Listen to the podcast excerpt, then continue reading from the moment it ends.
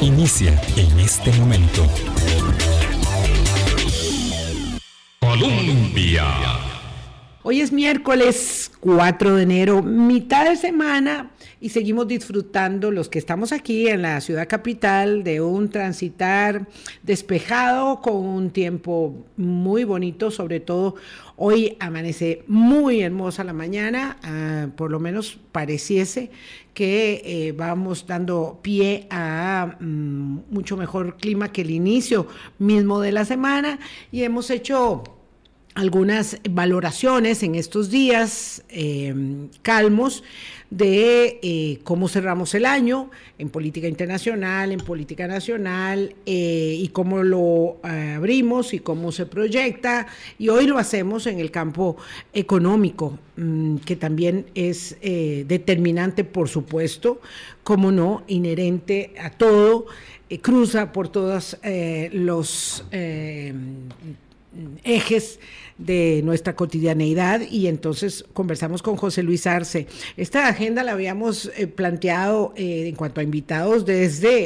Eh, pues desde el año pasado, desde la mitad del año pasado, porque teníamos que asegurarnos que algunas de las personas que más nos colaboran con su concurso estuviesen aquí porque la mitad de la gente está de vacaciones. Don José Luis Arce, por dicha que sí está aquí, economista y además con una visión muy aguda, no solamente de los temas eh, duros y puros de los números, sino también de eh, la parte política y social que es inherente a la materia. Buenos días, José Luis. Feliz año. ¿Qué tal? ¿La pasaste? Muchas gracias, Vilma. Eh, igual a vos, feliz año y feliz año a todos los que nos escuchan por, por la radio hoy. Aquí encantado de conversar sobre estos temas. En realidad, creo que la agenda mm, va a estar bien cargada de temas y sobre todo de lo que podríamos esperar para el año que está empezando. Vamos a abrir con el, con el eh, digamos, lente amplio de la economía internacional, pero solamente un detalle. Ayer este, comentaba eh, con alguien que me había sorprendido eh, eh, particularmente el lunes a haber concurrido a un centro comercial, a encontrar una cantidad de gente, pero muy significativa a las 11 de la mañana. Y me decía, bueno, es que en realidad la gente se tiró a la calle el fin de año, pero no solamente el fin de año, sino incluso ahora, en esta semana de eh, mucha activación económica con el tema de ofertas y tal, eh, la verdad es que eh, la economía en Costa Rica pareciera haber mostrado muchísimo vigor, particularmente en la época navideña, como que la gente de verdad se lanzó y se determinó independientemente de pronósticos eh, económicos del nuevo año para eh, hacer... Eh, me, parece después, creo, creo que hay dos temas ahí. Obviamente habrá que esperar las cifras para ver si, si esa cantidad de personas en la calle se refleja, digamos, en las, en las cajas registradoras de las, de las empresas. Pero creo yo que un tema importante ahí es que comparado con los años previos, en donde todavía teníamos restricciones de, de movilidad y de actividad económica asociadas con la pandemia, ahora probablemente hay una, esa sensación, esos airecillos de libertad nuevamente probablemente provocaron eh, eh, mayor movimiento de naturaleza comercial. Vamos a, vamos a ver, digamos, que, en qué se traduce eso. Las cifras previas al cierre de año en términos de actividad económica no eran muy favorables y el contexto en que nos está, se está desenvolviendo la, actividad económica local, pues un poco eh, dan pie a que uno sea un poco pesimista en relación a la actividad económica en los próximos meses. Eh, la actividad económica, quitando el componente de zonas francas, por ejemplo, eh, ha estado sistemáticamente desacelerándose, pero es lo que uno espera cuando uno tiene eh, una política monetaria restrictiva, tiene ese impacto tan fuerte sobre el ingreso de los hogares que significó, que significó la inflación el año pasado. Pero vamos a ver, hay que ser, hay que ser optimistas. Vamos a, vamos a tener un cierre de año que combina los dos factores la, desaceleración asociada con el contexto asociado, eh, vinculado con la inflación y la respuesta del Banco Central y también esos aires, digamos, airecillos de libertad comercial que probablemente tengan algún impacto positivo sobre la actividad económica. Sí, con los, con los vientos eh, navideños, este, pues un poco de entusiasmo e ímpetu en, en, en la compra y en el gasto. Aún así, ciertamente, el 22 quedó como signado así con el tema este de la inflación. Fue eh, como el resurgimiento eh, de la inflación en el mundo, ¿verdad? Con tasas este, de verdad desproporcionadas respecto de lo que había sido la constante e incluso en décadas, eh, ¿verdad? Y, y bueno, y ahí tenemos que hablar necesariamente de cómo se proyecta el año 23 en las economías más grandes del mundo, que son eh, pues, las que impactan a, todos los demás, eh, y el Fondo Monetario Internacional decía eh, en su, en su alocución la directora gerente estos, estos días que em, será un año más difícil que el año 22. Y claro, cuesta un poco conseguir espacio para el optimismo con semejante, con semejante sentencia, ¿verdad? Diciendo que las economías más grandes del mundo se van a desacelerar y que una parte de la economía, una tercera parte, perdón, de la economía mundial va a entrar en recesión. Y claro, esa es otra palabra. Todas esas son palabras que asustan. Inflación, recesión, estanflación, todas esas palabras que están ahí instaladas alrededor eh, de la economía, el que sepa más y el que sepa menos sabe que producen miedo. ese es un, es, un buen, es un tema bien interesante porque son diferentes causas las que están detrás de esa desaceleración mundial. Hay una que es quizás la, digamos, la más sencilla de explicar, que tiene que ver con el hecho de que las economías avanzadas y las economías en desarrollo tuvieron que meter los frenos de la política monetaria en el 2022 para contener los riesgos inflacionarios y necesariamente ese meter los frenos, eh, esa política monetaria restrictiva tiene implicaciones en términos de crecimiento económico, porque la forma que tienen los bancos centrales de combatir la inflación es frenar la demanda. ¿Qué es una política monetaria restrictiva como para el repaso básico, eh, José Luis? Es básicamente la siguiente idea. La idea es eh, tratar de que la gente gaste menos. Para tratar de contener la presión inflacionaria y para tratar de contener las expectativas inflacionarias y eso lo hacen los bancos centrales recogiendo liquidez y subiendo los tipos de interés. Al subir los tipos de interés, por ejemplo, política monetaria, vemos en la Reserva Federal la tasa de fondos federales subiendo, vemos en Costa Rica que la tasa de política monetaria subió desde menos de un 1% hasta eh, el 9% el año pasado. Esas, esos, esos aumentos en las tasas van orientadas a decirle a la gente, ahí, eh, frene el gasto, reduzca el nivel de gasto para tratar de contener la inflación. y sobre todo las expectativas Un poco relativo, ¿verdad? Porque claro, te suben las tasas de interés y hay que aumentar mm, el pago del préstamo mensual de la casa. Pero tenés que reducir. Y, entonces, claro, uno, ¿dónde reduce el gasto? Ya, y lo reducirá en otra cosa, porque el gasto siempre aumenta, porque uno por una vía u otra termina gastando más. Y claro, la gente entonces dirá, sí, claro, no estoy gastando más eh, comercialmente hablando o en eh, mi rubro de ojalá recreación y ocio, sino que de, lo estoy gastando más en la cuenta de la casa. Y, hay, digamos, una gran cantidad, hay una gran diversidad de agentes económicos y todos no están en la misma situación. Ese caso que estás poniendo, por ejemplo, las personas que tienen deudas, pues el aumento en la cuota de la deuda va a significar una reducción del ingreso disponible y probablemente van a gastar en otras cosas. Pero los que ahorran, por ejemplo, las personas que viven de rentas asociadas con el ahorro financiero, los, eh, cuando las tasas de interés son muy bajas, no tienen incentivos de seguir ahorrando porque les conviene más gastar porque las tasas no les compensan, por ejemplo, la inflación. El aumento en la tasa de interés hace que la gente ahorre más. Y en el caso de las empresas, que es bien importante por la inversión, ¿verdad? en el caso de las empresas, cuando los costos de financiamiento aumentan, las empresas reducen la inversión en capital. Digamos, la planta que se iba a expandir, cuando la tasa de interés era 4% y ahora es 10%, la empresa lo piensa dos veces. Hay muchos proyectos que no son rentables y eso hace entonces que la inversión se reduzca. Todos, todos esos instrumentos que son una forma de reducir la inflación y sobre todo las expectativas de inflación, es decir, es la idea que tiene la gente en la cabeza de que los precios van a seguir subiendo, eh, es, el, es el arsenal, digamos, básico, el instrumental básico que tienen los bancos centrales y eso tiene un efecto desacelerador. Claro, ahí se juega con la confianza. Y se juega con, con la demanda, digamos, con el hecho de que eh, reducir la demanda para tratar de contener los precios. En el caso de la inflación en Estados Unidos, eso era bien importante, porque la inflación en los Estados Unidos no era solo un fenómeno de oferta, es decir, no solo era el tema de los contenedores, no solo era el tema de las materias primas subiendo, sino recordemos que Estados Unidos literalmente empapeló de dólares su economía, ¿verdad? Y con ella la economía mundial, ¿verdad? Y además... En la eh, pandemia. En durante la pandemia y además aumentó sus déficits fiscales enormemente durante la pandemia. Que hay, hay quienes se pueden dar ese lujo, como Estados Unidos. Para contener, exactamente, se pueden dar ese lujo. Eh, en, ese, en ese contexto, entonces, la política monetaria tradicional de tasas de interés más alta era, es, era, parte, era, era parte necesaria de ese proceso de conjurar la inflación en los Estados Unidos, pero eso va a desacelerar la economía. A mí en lo personal, esa, esa parte de la desaceleración me preocupa un poco menos y te voy a explicar por qué. Porque creo yo que el riesgo inflacionario era mayor y a veces hay que escoger, digamos, entre dos males el, el menor.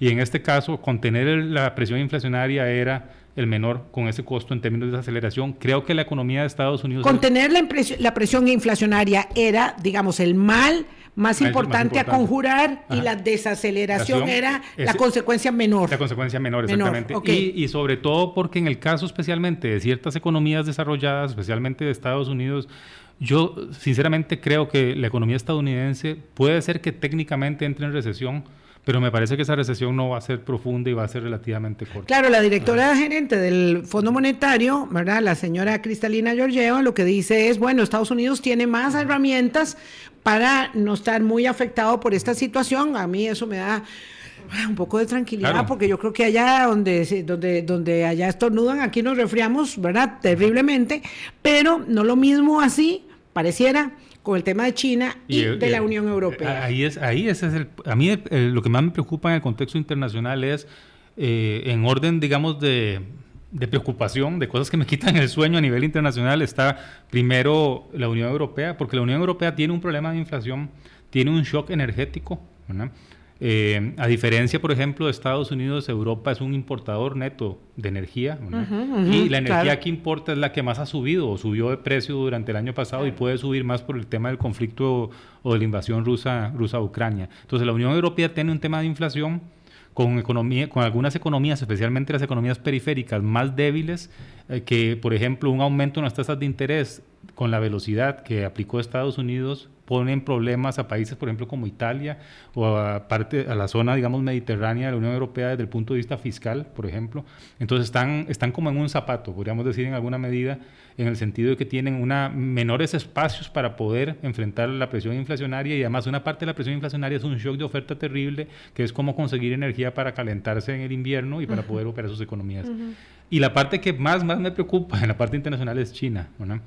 Yo creo que, estamos, eh, subestimando el riesgo, el riesgo de la economía china en muchos sentidos. Y no es por la COVID-19 solamente, ¿verdad? No es por, el hecho de que las cadenas de suministro probablemente van a tener disrupciones producto de lo que va a suceder sanitariamente en China en estos momentos y va a suceder en las próximas semanas, sino porque China ya era un gigante con pies de barro, digamos, en el sentido de eh, una economía que estaba en un proceso de desacople de la economía estadounidense, eh, es una economía tratando de desarrollar sus mercados internos y ese proceso le ha costado mucho, tiene una crisis inmobiliaria, tiene un sistema financiero muy débil. China es una economía muy grande, eh, que tiene, que tiene, digamos, en su interior gérmenes y contradicciones, digamos, muy grandes que podrían, que podrían significar, digamos, o, olas, digamos, que sobre la mar eh, económica mundial que podrían complicar un poco el entorno internacional. Esto no es muy riguroso lo que voy a decir, José Luis Arce, pero no se conduce esa proyección con el buen augurio del año chino del conejo de agua que empieza el 22 de enero, perdón. No, no, esto, esto eh, eh, lo digo como una nota, digamos, de color, de, condimento al pie de página, porque en efecto el año nuevo chino que, que, viene la tercera semana es, es muy ah, buen, buen eh, muy, muy, muy positivo en términos de lo que significa en su cultura. Y yo pues me apunto mucho eh, en esos buenos augurios siempre. Uno quiere la esperanza, la ilusión de que las cosas sean buenas, así como nos eh, eh, lanzamos para bienes para el nuevo año aquí en Occidente. Lo cierto es que China tiene una proyección de crecimiento del Fondo Monetario muy baja, mucho más baja de, que, de la que de la del 2020, 1 y 22, pero sobre todo el 22, que fue, bueno, bueno, es que el 21 fue un rebote significativo para el mundo. Es difícil. Sí, es difícil que sea comparable. exactamente. Pero respecto del año 22 va a ser más bajo. Ellos no lo han admitido oficialmente, según lo que entiendo, pero bueno, tienen la verdad un descalabro. Y, esto que usted lo, señala como un gigante con pies de barro eh, es como muy, eh, muy clara la, la, expresión para entenderlo. Y, bueno, y la gente dirá, ¿y eso qué tiene que ver con nosotros? Porque cuando uno está hablando de lo, de lo internacional, pasa a lo local, vuelve a lo internacional, ¿qué tiene que ver con nosotros? ¿Por qué es tan determinante para nuestra situación lo, eh, que pasa en, la Unión Europea, China y Estados Unidos? Vamos a ver, en, orden de importancia, evidentemente es clave Estados Unidos. es nuestro principal socio comercial, la mayor parte del comercio, directa o indirectamente, porque Centroamérica es igual y Centroamérica es nuestro segundo socio comercial está muy vinculado al ciclo económico estadounidense. Entonces, en ese sentido, podemos respirar un poquito más tranquilos porque la economía avanzada más resiliente es nuestro principal socio comercial. Con, con, Europa la situación es diferente, nuestros vínculos son más, más lejanos, son más simples en alguna medida, lo que les vendemos esencialmente son productos agrícolas, ¿verdad? Eh, y con Asia, digamos, tenemos muy poca vinculación como exportadores, pero el tema de China es su rol en las cadenas de valor, Es un rol que pareciera que va a ir en, en, en, de crecimiento, ¿verdad? pero que todavía es muy importante. Entonces, por ejemplo, problemas eh, económicos, problemas sanitarios, problemas políticos eventualmente, por ejemplo, en el caso de la economía china, que también es otro gran tema, ¿verdad? en el caso de ese país, pueden tener implicaciones sobre las cadenas de valor, sobre lo que importamos para consumir nosotros o para producir otros bienes que se exportan a otros mercados y eso podría generar ciertas, ciertas disrupciones, no diría que iguales a las que tuvimos en el 2021, pero podrían ser de esa naturaleza. Ah, desde hay también elementos positivos con todas estas corrientes del New Shoring, del French Shoring, que es básicamente dejar de producir en China o en países como China, que son países en donde el riesgo geopolítico es muy grande para las empresas, eh, llamémoslo occidentales, entre comillas, o las empresas multinacionales. Ahí hay algunos espacios para países como Costa Rica, para Centroamérica, para México, por ejemplo, para poder sustituir estas manufacturas chinas. Pero ahí, de nuevo, como todo en economía, tiene buenas, tiene dos caras, ¿verdad? Eh, la inversión extranjera probablemente aumenta para nosotros, y eso es parte de lo que hemos estado viendo los últimos eh, meses, eh, un, un, auge vinculado probablemente con ese fenómeno. Vamos a ver qué tanto dura, pero también hay que recordar una cosa, digamos, el hecho de que se desplace la producción mundial, por ejemplo, de China, hacia otros países es inflacionario per se. ¿Es qué? Inflacionario. ¿Per se? Inflacionario en el sentido de, que aumentan los precios. ¿Por qué? Porque estás desplazando la producción de donde es más barato realizarla a lugares donde es relativamente más caro hacerla por una razón geopolítica. Y eso va a significar que los televisores van a ser más caros, que las cosas van a ser en alguna medida más caras. Y uno de los elementos que ayudó a contener la presión inflacionaria y que condujo a esas varias décadas de inflaciones muy bajas es justamente la globalización, digamos, el proceso de globalización y la estructuración de las cadenas de valor hacia las regiones de menor, de menor, eh, de menores costos relativos. Eh, desgraciadamente. Es un tinglado muy complejo. Exactamente, me gustaría tener una, una, narración sencilla, pero en realidad. Pero no la hay. Pero no la hay, porque son muchas cosas interconectadas, a final de cuentas.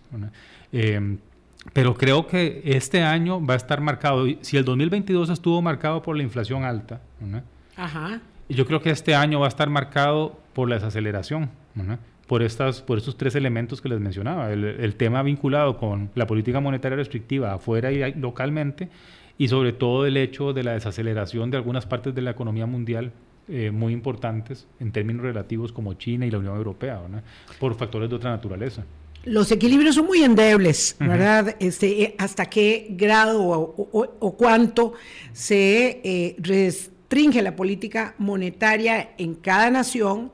Es un motivo de enorme debate, ¿verdad? La Comisión Económica para América Latina, la CEPAL, había señalado que se estaba pasando un poco este, de la raya esa, esa, esa política monetaria restrictiva en algunos de los países.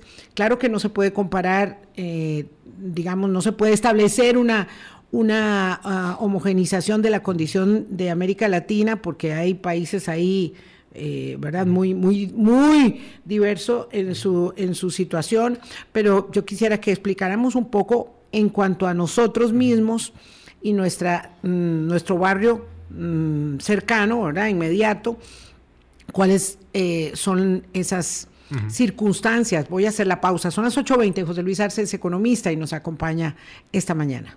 Colombia. Con un país en sintonía, 8.22 minutos de la mañana.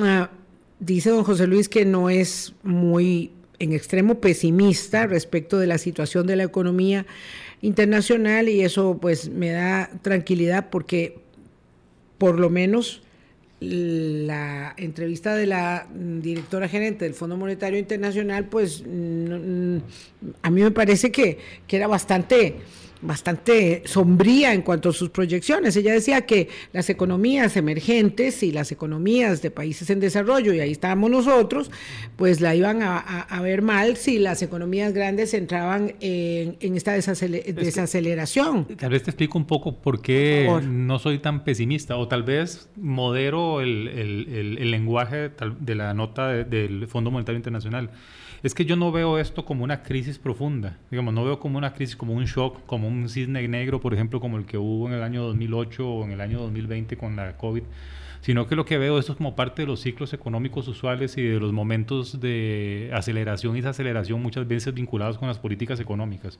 Entonces, eh, yo eh, sí estoy totalmente de acuerdo en que vamos a tener una desaceleración mundial, vamos a tener países que se van a desacelerar más, probablemente como el caso de China, como el caso de los países de la Unión Europea, otros menos, pero me parece que eso es parte del ciclo económico, no es una situación catastrófica es decir, no es un, un shock inesperado como fue la COVID-19 o como fue, por ejemplo, tal vez, entre comillas, inesperado como la crisis financiera del 2008-2009, por lo menos las consecuencias en ese sí, momento. Sí, eso fue terrible. Entonces es algo que vamos a poder navegar, que deberíamos tener la capacidad de poder navegar con los instrumentos de política monetaria y que los países, las empresas y los hogares van a poder, eh, no sin sin, sin sentirlo en la bolsa o sin algún hay que amarrarse la fajita un poquito. Pero sí van a, pero sí es una situación que es a la que hay que acostumbrarse. Es parte de la naturaleza digamos de los ciclos y de los periodos de, de este de este tipo. Veamos el, caso nuestro el de Costa Rica porque bueno siempre hay que situarse en el tamaño verdad en la realidad del tamaño que uno tiene. Y nosotros somos ínfimos, ¿verdad? Como una pulpería respecto de un enorme eh, supermercado. Este, ¿Qué puede... Mm, vamos a ver, ¿cuáles son las vulnerabilidades que tiene Costa Rica y cuáles pueden ser, usted decía, en términos de inversión extranjera directa, por ejemplo, puede ser una, ha sido una herramienta de, anclaje, eh, ¿qué es lo que puede percibirse? Nosotros sufrimos inflación, no, no, no, vamos a ver, no desproporcionada, pero sufrimos una inflación importante respecto de la que veníamos teniendo. Tenemos política monetaria restrictiva también y tenemos un problemilla por ahí que no hemos terminado de resolver porque se nos atravesó la pandemia, que es el tema de la de las finanzas, de la estabilización de las finanzas públicas, aunque hemos ido, digamos, haciendo pasitos, pasitos. Entonces, ¿cuál es el panorama para nosotros. Tal vez empecemos por las partes eh, positivas. Sí, por favor. Creo que, es lo mejor. Me parece que desde el punto de vista de la vinculación con el resto del mundo, exportaciones, inversión extranjera directa, los famosos balances o desequilibrios externos, los famosos déficits comerciales, déficits en cuenta corriente que nos generaron muchos dolores de cabeza en los 80, por ejemplo. Eh, esa parte de nuestra economía, la vinculada con el resto del mundo, es resiliente y más bien va a ser una fuente de crecimiento Qué lástima que no hemos sabido aprovechar más estructuralmente, porque eh, desgraciadamente hemos sido incapaces de hacer que la gran parte de la economía se vincule de forma exitosa con el resto del mundo. Nos hemos quedado mucho en la superficialidad de, la, de, las, de, exportar sin preocuparnos por crear las condiciones para que el resto de la economía se vincule con esa parte. Y, vale la pena decir por qué. Bueno, vale que lo tenemos claro. Sí, porque no hemos tenido políticas, no hemos tenido políticas públicas que han, que han creado los espacios para que la economía local, digamos, tenga la competitividad y los espacios de crecimiento que la que está vinculada a las exportaciones. La tecnificación de la agricultura, el mejoramiento de la, la, apuesta educativa. Por supuesto. O sea, esos son los temas nuestros. Entonces, eh, a, pesar de que no hemos hecho esa tarea, sí hay un cierto efecto impulso de ese sector de la economía. Es, es, no deberíamos llorar sobre la leche derramada, pero en políticas públicas creo que hay que hacerlo, porque todavía hay que hacer muchas cosas más, En políticas públicas creo que podríamos haber hecho mucho más en los, en los 30 años anteriores, tratando de que de vincular más la economía local con la internacional. Y no lo hicimos, pero Nosotros digamos nos conformamos. Yo creo que nos con que una parte de la, de la ecuación estaba bien. Nos enredamos en nuestros, en nuestros mecates políticos y además también, me parece a mí, la política de comercio exterior y la política económica eh, eh, se ideologizó demasiado, ¿verdad? pensando que era simplemente exportar y no, y no distribuir que todo lo demás iba a venir por goteo, y ya hemos visto que eso no, no funciona así. Sí, o sea, no, hay un cuerpo que tenga un músculo muy bueno de un lado de la mano y de la otra aquí, como, como la limitación visible que tengo yo. Pero que no funciona. Pero a pesar de eso, digamos, y afortunadamente esa parte de la economía crea empleo, crea, genera divisas y ayuda, digamos, en momentos como estos. La otra cosa positiva que yo creo, a pesar de la discusión que estabas planteando hace un minuto, que es acerca de la la oportunidad y el timing de la política monetaria es que a mí me parece que aunque la inflación no va a volver al 2% del año entrante, ¿verdad? Rápidamente. Del año pasado. El año, eh, tras anterior. Tras anterior, ¿verdad? Yo creo que el riesgo inflacionario principal se está conjurando y se está conjurando, ¿verdad? En parte gracias a la política monetaria restrictiva. ¿verdad? Eh, en, en, el tema de política monetaria restrictiva y, la, y las acciones del Banco Central, como en cualquier política pública, yo creo que hay que tener mucho cuidado, ¿verdad? De no actuar como el comentarista deportivo del lunes por la mañana, ¿verdad? O el entrenador del lunes por la mañana, ¿verdad? De lo que debió haberse hecho. De lo que debió haberse hecho. Uno puede analizarlo para mejorar ese futuro, pero cuando se tomaron las decisiones en el pasado, la verdad es que esa era la mejor información disponible y yo en lo personal no me hubiera jugado tampoco el chance. Creo que el riesgo inflacionario y el contener las presiones inflacionarias era, er, ameritaba tomar medidas de política monetaria restrictiva, que son dolorosas. Ahora, eso sí, una vez que las tomé y veo que están funcionando, yo no puedo ser ciego, tengo que ver los datos que vienen a futuro y entonces ahí empiezo el ajuste fino, digamos, como cuando teníamos los radios de eh, de, transistores. que tenían la, el dial, ¿verdad? Sí, a veces se oía mal. Muevo rápido la, hacia la derecha el dial para hacer el ajuste logro más o menos captar, lograr lo que... Buena señal. Buena señal. Y entonces empiezo suavecito a moverlo hasta que logro ajustar correctamente la política monetaria. Yo creo que estamos en esa etapa. Eso es lo que el Banco Central va a hacer.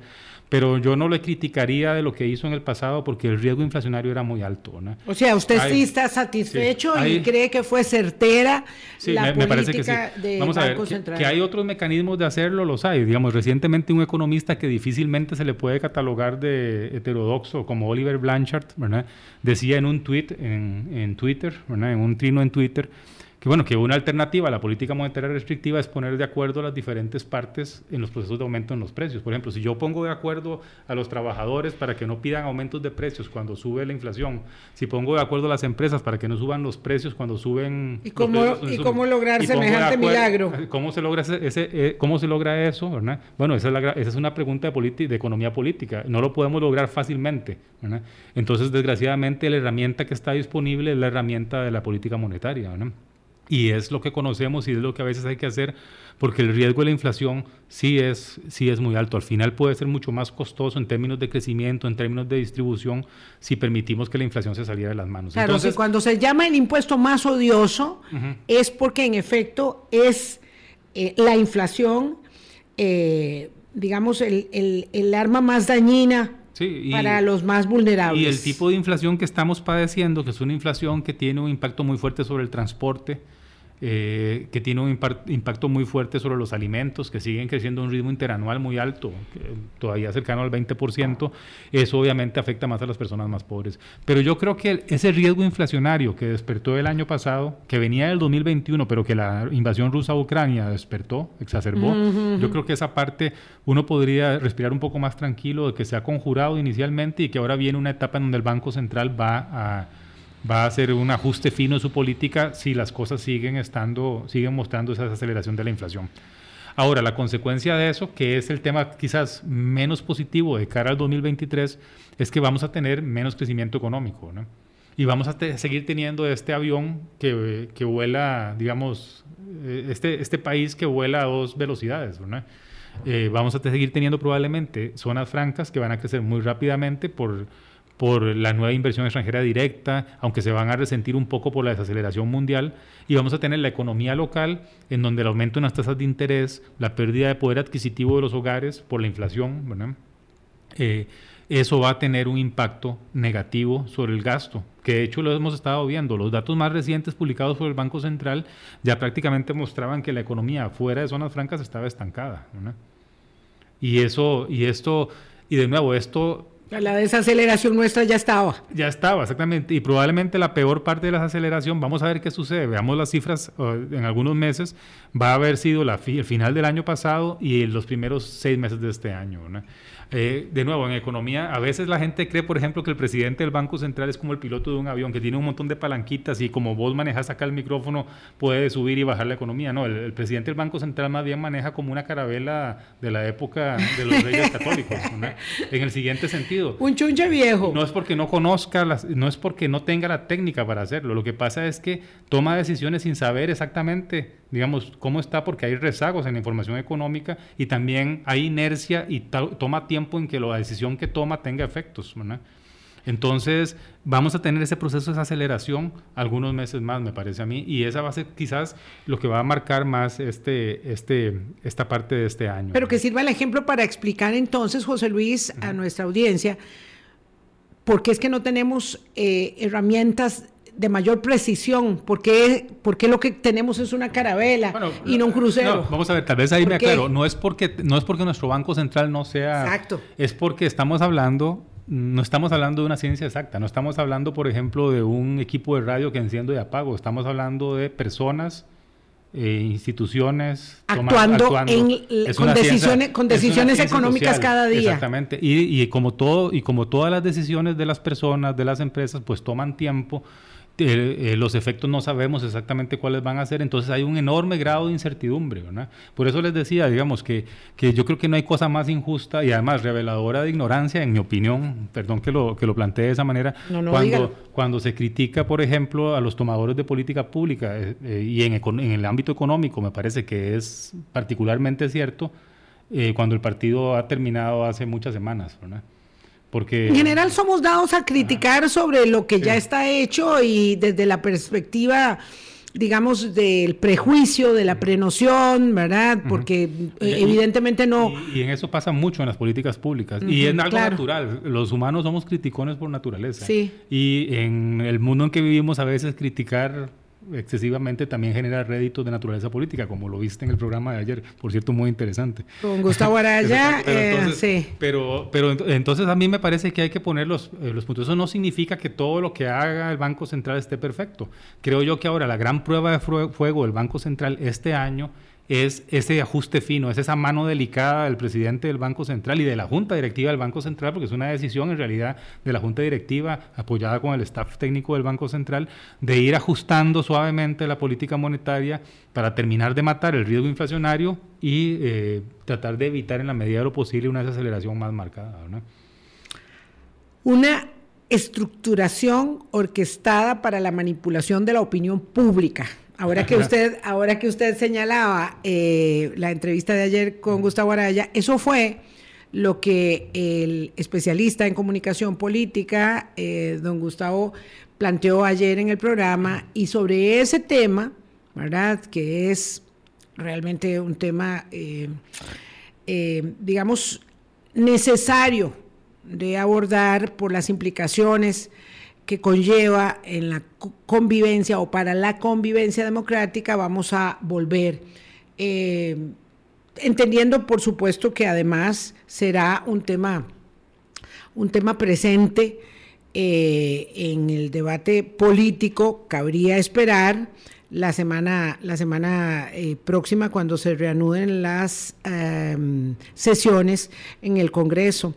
Vamos a hacer una pausa. A usted le dejo la pregunta planteada a don José Luis Arce. ¿Le preocupa más la economía o eh, el barullo y eh, la desarticulación de la política y del debate político consecuentemente en nuestro país, donde pareciera que impera la falta de brújula respecto de la toma de las decisiones? Esa es la pregunta.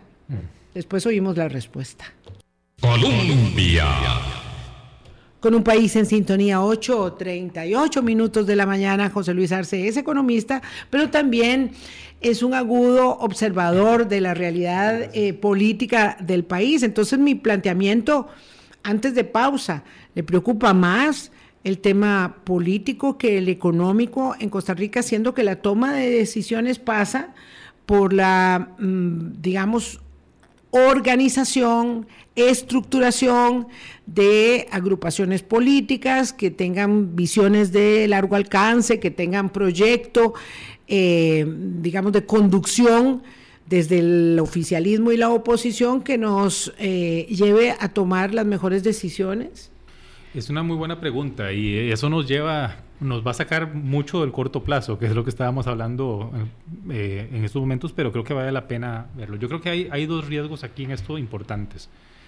Los, los discursos populistas y, las, y la praxis populista, digamos, en, el, en, el, en la búsqueda del poder y en el poder, ¿verdad? me parece que uno de los riesgos más grandes que entraña es el debilitamiento de las políticas públicas, de las políticas de Estado a largo plazo.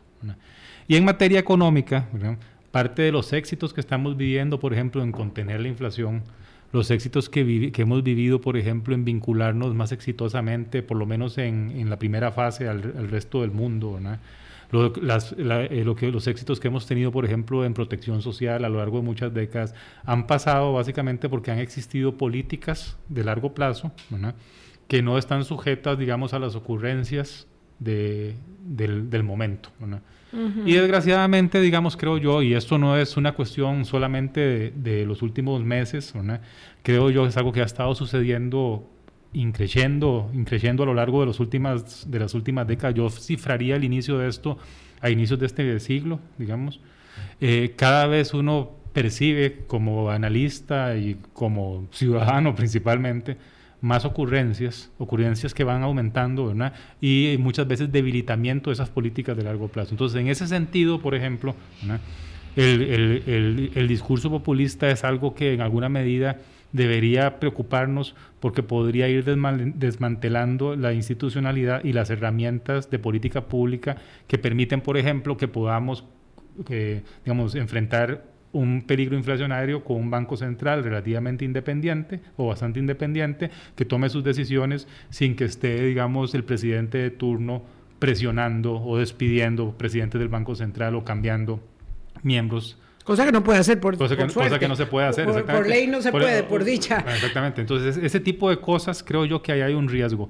Que no se va a materializar inmediatamente, esperemos que no, ¿verdad?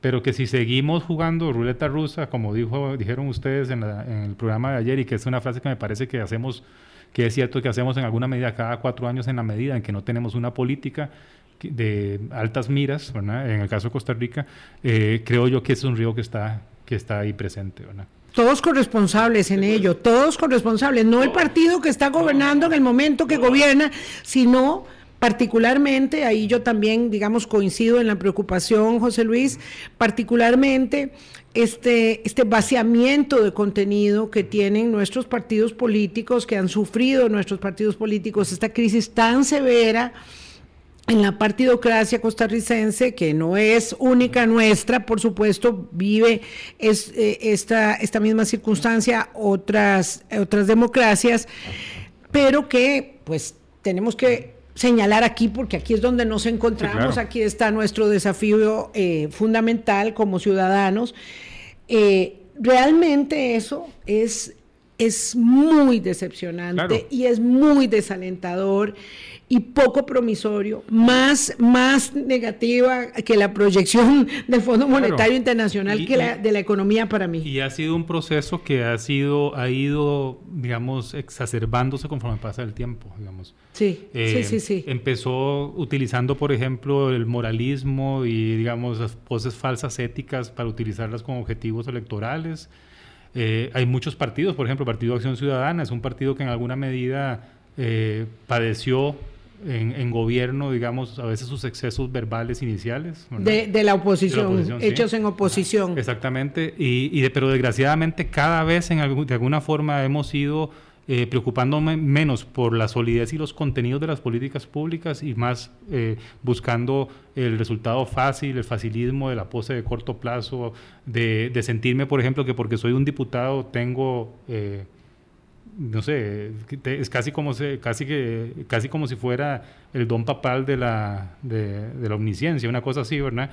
que puedo tener, hacer cualquier ocurrencia sin preocuparme de que las políticas públicas tienen que tomarse con base en la realidad eh, tiene que tomarse con base en los datos, que tiene con mucho más rigor. con mucho más rigor. Y ese es un problema, ¿verdad? Eh, después, la, la, otra cosa que yo creo que hay que tener con cuidado es que aunque, aunque nuestro, nuestra marca país, digamos, es una marca muy valiosa, ¿verdad? nos reconocen como líderes, por ejemplo, en el ámbito ambiental, como un país que tiene una estructura, una, una, una democracia, por lo menos electoral, muy desarrollada, un ámbito de libertad muy desarrollado. Todas estas cosas, ¿verdad? Van sembrando dudas porque nos empezamos a parecer más a las cosas de las que nos queríamos diferenciar antes, a los países que nos queríamos diferenciar. antes. Debo poner un ejemplo. Con toda esta discusión en relación con eh, las posibles sanciones vinculadas con financiación electoral, que aquí quizás un poco porque lo vemos eh, localmente y tendemos un poco como a minimizar las cosas a veces, ¿verdad? No, no, no ha sido un tema políticamente pues muy estresante, ¿verdad?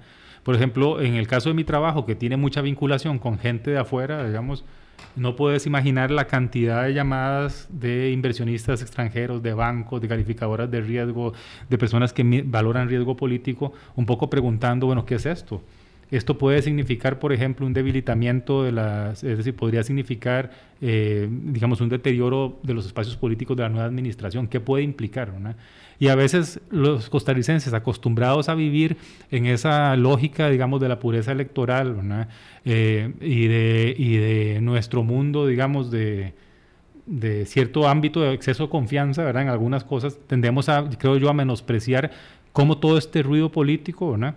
Puede tener también consecuencias desde el punto de vista de cómo nos ven desde afuera y cómo nos empieza a quitar, digamos, sin ser chauvinista, ¿verdad? No quiero, no soy para nada chauvinista en ese sentido, no quisiera sonar así, pero cómo nos, elementos que políticamente nos diferencian de nuestros vecinos más cercanos. Claro, eso le iba a decir, es que en el país de los ciegos, ¿verdad? Eh, pues sí, exactamente. y, claro, si nos comparamos con el, con el entorno, eh, inmediato seguiremos pensando que tenemos eh, ah, fortalezas eh, incuestionables. Eh, claro, pero lo que pasa es que ahí están todos los demás buscando, eh, en, digamos, tal vez con economías de mayor escala, y no me estoy refiriendo a, no sé, a Brasil, sino a, un vecino cercanísimo como Colombia, por ejemplo, ¿verdad? o Centroamérica, digamos. bueno, la misma, no sé si la misma Centroamérica, ¿verdad? No, no sé, parece que Guatemala ha estado enderezando eh, algunas de sus decisiones de política económica, eh, pero bueno, digamos que tal vez el entorno más cercano bueno, Panamá siempre está ahí, ¿verdad? Con, eh, derroteros significativos. Pero bueno, lo cierto es que uno puede pensar que seguimos teniendo muchas fortalezas, pero yo estoy convencida que en mayor medida continuamos viviendo de glorias pasadas y que se nos va acabando, no solamente el bono demográfico, ¿verdad? que, ya se nos, que, lo dejamos pasar, exactamente. podemos perder fácilmente o desperdiciar, por ejemplo, la oportunidad de crecer de forma más sostenible y más inclusiva, por ejemplo, si pensamos más en políticas de género, pero no, lo que hacemos es que las estigmatizamos porque las consideramos parte de una guerra cultural, las usamos a veces políticamente como un mecanismo para diferenciarnos entre nosotros, para dividirnos y no nos damos cuenta, por ejemplo, que el crecimiento de esta economía en el mediano plazo probablemente pasa porque logremos hacer que el, de las mujeres en edad de trabajar pasemos del 35 o 40% que ahora están en el mercado de trabajo, llevarlas al 60, 70%. Claro, claro. Pero lo que, pasa, lo que pasa es que justamente en nuestra dinámica política, eh, porque nos, eh, nuestra dinámica política está llevando a que tomemos como herramientas de división cosas que deberían ser políticas públicas y de Estado bien pensadas. Y, con mucha miopía, con mucho cortoplacismo. Yo no soy para nada, digamos, amigo de tratar de idealizar tiempos pasados. yo sigo, yo siempre he pensado y sigo pensando eso, que generalmente el futuro siempre es mejor, ¿no? Pero eh, creo que, del pasado hay que pensar, por ejemplo, todo el tema de la estructuración del esquema de seguridad social de este país. Después de una revolución, por ejemplo, ese proceso de construcción de un estado de bienestar, de, una, de un régimen de seguridad social, por ejemplo, después incluso de un conflicto armado, ¿no? de un cambio de régimen, ¿verdad? eso se mantuvo a pesar de eso. ¿no? Y, ahora usamos esos temas que son claves que son donde están, donde nos duele el zapato, digamos, la inflación es un fenómeno pasajero, digamos, es algo que es muy ah, fácil de manejar con, con, todo el esfuerzo de política que hicimos en los 90, pero los temas de largo plazo, esos nadie los está discutiendo y los que los están discutiendo los están usando. Usando. Y no, y no son solo, y ojo, no es solo la derecha, es también la izquierda, es son todos los. Sí, los tirios y los troyanos. Pero José Luis, eso que estás diciendo es fundamental. Ahorita mismo la Junta Directiva de la Caja de Seguro Social no se puede reunir. No, no, no, no se puede. El gobierno, ¿verdad? El triunvirato gubernamental que constituye la toma de decisiones de la Caja Costarricense de Seguro Social no se puede reunir porque están eh, desarticulados a vida cuenta de las decisiones que el gobierno, el Ejecutivo tomó. Y esto es una historia. Pero ¿qué pasa ¿verdad? Con, esto es lo puntual, lo coyuntural. ¿Qué pasa con avanzar en decisiones de enorme calado, como la universalización, ¿verdad? De la seguridad, de la adscripción a la seguridad social, eh, la informalidad creciente del mercado de trabajo, ¿verdad? Este, la necesidad de avanzar a un sistema único de pensiones, es decir, esos que son los temas, ¿verdad? Que van a determinar el futuro de tus hijos y de mis hijos, de los nietos. Esos temas siempre van, digamos, de lado. Exactamente, y son los temas clave, por ejemplo. Son temas que son inevitables de discutir y los vamos a discutir, querámoslo o no. Aquí la diferencia es si los queremos. Sí, con dolor o sin dolor. Exactamente, si los queremos discutir en medio de una crisis, o si los queremos discutir con tiempo y con, digamos, entereza democrática, que es lo que yo creo que no, que, es lo que creo que no hay, digamos, en el fondo. Y ese, y ese es un riesgo, digamos, esto no nos va a llevar la economía a una crisis a final de este año, digamos. No. Esto, lo, esto nos pone, eso lo que nos pone cuesta arriba es. Eh, la, la, economía, y ojalá fuera solo eso, digamos, nos pone cuesta arriba el, el, sistema político. La, convivencia, el pacto social. En los próximos 10, en, los próximos 50 años. Sí, el pacto social nuestro. Porque la erosión es, eh, la erosión es, es, eh, es significativa, digamos. Igual, por ejemplo, que después de como una gota que está ahí cayendo, cayendo permanentemente hasta que hace este un hoyo en, una piedra y uno dice, ¿esto cómo fue posible? Bueno, eso sucede con los procesos, obviamente. A José Luis, nos quedan pocos minutos. Siempre las personas quieren saber, y bueno, cuál es la recomendación eh, del especialista en economía sobre lo que en inmediato debo hacer. Eh, esto de los equilibrios es muy difícil de alcanzar, digo esto, porque mm, en lo que se exacerba mucho el temor al futuro inmediato, entonces la gente dice, no, yo mejor ni compro casa, yo no mejor no me, no me atrevo en el empeño, ¿verdad? Ya no, no se trata de algo tan sencillo como, como si eh, compro televisor, sobre todo si ya pasó el mundial, este, sino algo de, mayor calado respecto de las decisiones eh, que deben orientar eh, a las familias y al presupuesto de cada uno. Yo, yo diría, digamos, en el, quizás en el tema que está más ahora apretando el zapato de las familias y de los hogares, que tiene que ver con, con las tasas de interés, por ejemplo. Yo creo, me parece que el escenario, si todo sigue marchando como ha estado marchando, uno debería ver espacios para que moderadamente las tasas empiecen a bajar en la segunda parte del año. Yo creo que ahí el Banco Central va a respirar aún más tranquilo. En la segunda. En la segunda parte del año, ¿no? Eh, va a poder respirar más tranquilo porque la presión inflacionaria va a haberla conjurado adecuadamente y entonces va a tener tiempo para poder reducir un poco eh, la, presión en las tasas de interés. Una cosa importante, ¿verdad? Es decir, eh, uno de los grandes problemas que tenemos los seres humanos es que nos quedamos clavados en el momento, en el cortísimo plazo, ¿verdad? Y es, vamos a ver, no vamos a volver a tasas básica pasiva de 2,5, 3%, ¿no? Es decir, eso, eso fue extraordinariamente bajo por la coyuntura que vivimos durante la pandemia o la que tuvimos después de la crisis del 2008-2009.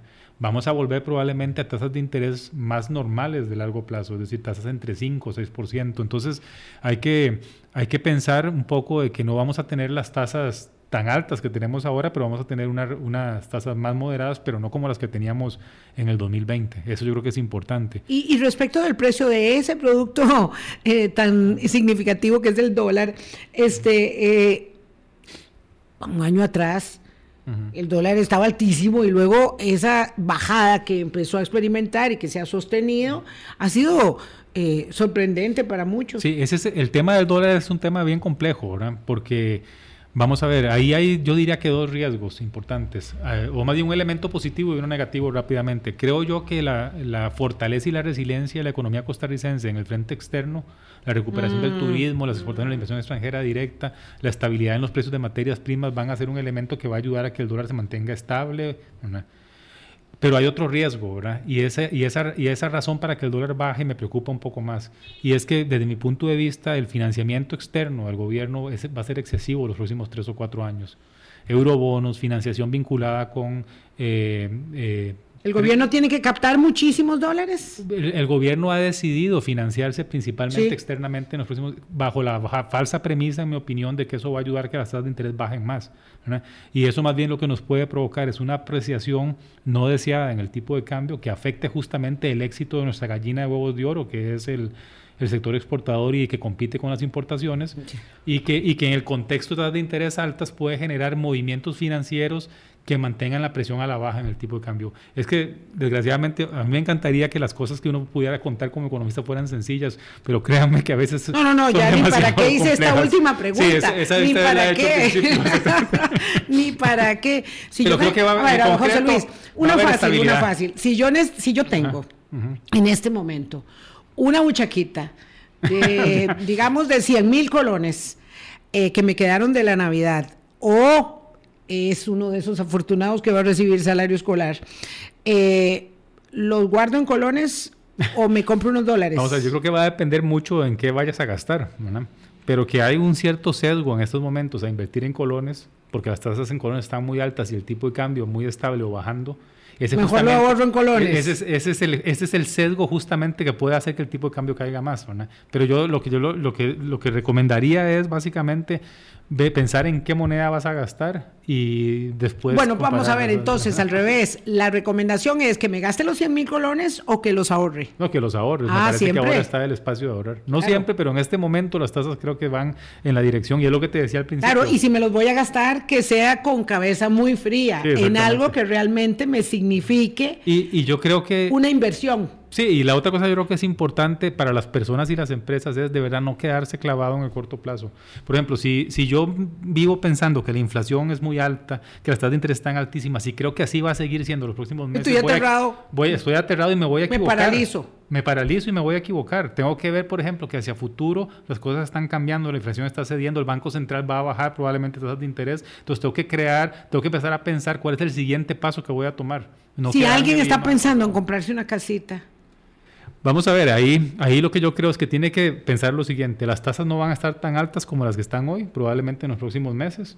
Pero, tampoco van a ser tan bajas, como las del 2020. Van a ser pero ya no, eso va a ser por años, ya ahí tendría que decidir no comprar la casa por quién sabe cuántos años. Hay que dar el paso. Y, hacer muy bien los cálculos, es decir... Y aprovechar los bajos precios. Aprovechar los bajos precios y hacer muy bien los cálculos para estar seguro, digamos, que puede... Que puede... Financiar su cuota. Exactamente.